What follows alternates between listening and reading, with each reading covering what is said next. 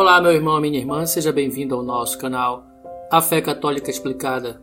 Aqui quem vos fala é o Padre Idamor, junto com você para partilhar a palavra de Deus através da homilia diária. Hoje, terça-feira, vigésima semana do tempo comum. É mais fácil um camelo entrar no buraco de uma agulha do que um rico entrar no reino dos céus.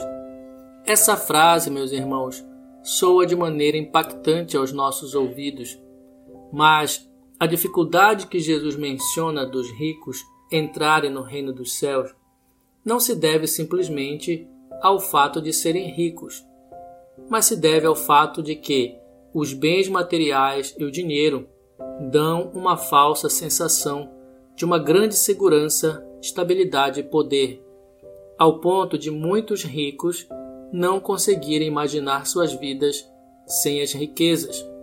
O rico, geralmente, é aquele que põe a sua confiança nas coisas que possui, muito mais do que em Deus. Ou seja, é o homem que se faz forte pela obra de suas mãos e que confia somente nesta força, desprezando muitas vezes a força de Deus. O que Jesus propôs para os seus discípulos e propõe para cada um de nós é uma vida simples, sóbria, modesta, sem apego aos bens materiais, para que não façamos destes nossos ídolos, nossas tábuas de salvação. Um ídolo significa tudo aquilo que tende a tomar o lugar de Deus, que tem prioridade sobre tudo na vida. E um ídolo pode ser qualquer coisa, até mesmo pessoas.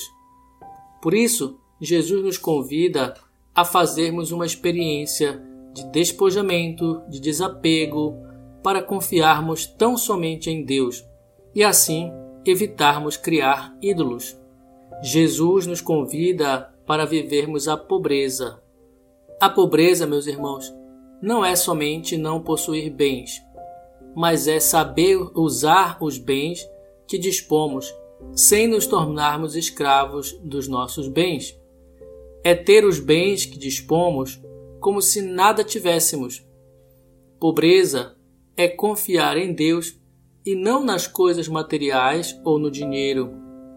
A pobreza, quando é aceita ou procurada com espírito religioso, predispõe o nosso ser ao reconhecimento e à aceitação da nossa posição como criaturas diante de Deus.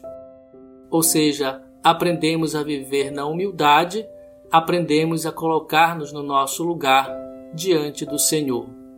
Viver no espírito de pobreza significa dizer que reconhecemos que tudo o que somos e temos vem de Deus e que, portanto, temos que pôr a nossa confiança nele.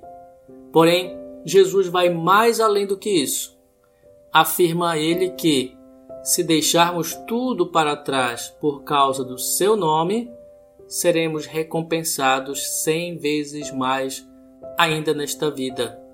E também, como a maior recompensa de todas, ganharemos a vida eterna. Meus irmãos, essa é a maior riqueza que podemos ter nesta vida. Abandonar-se em Deus e a serviço desse Deus maravilhoso já nos torna ricos da eterna graça do Pai.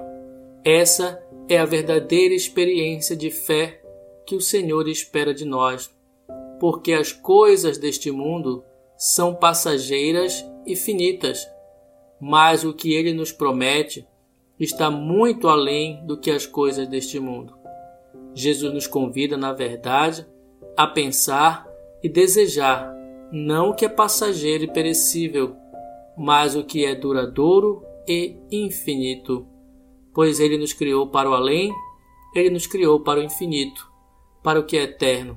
E tudo o que pode saciar a nossa alma é simplesmente as coisas eternas, aquilo que vem do próprio Deus.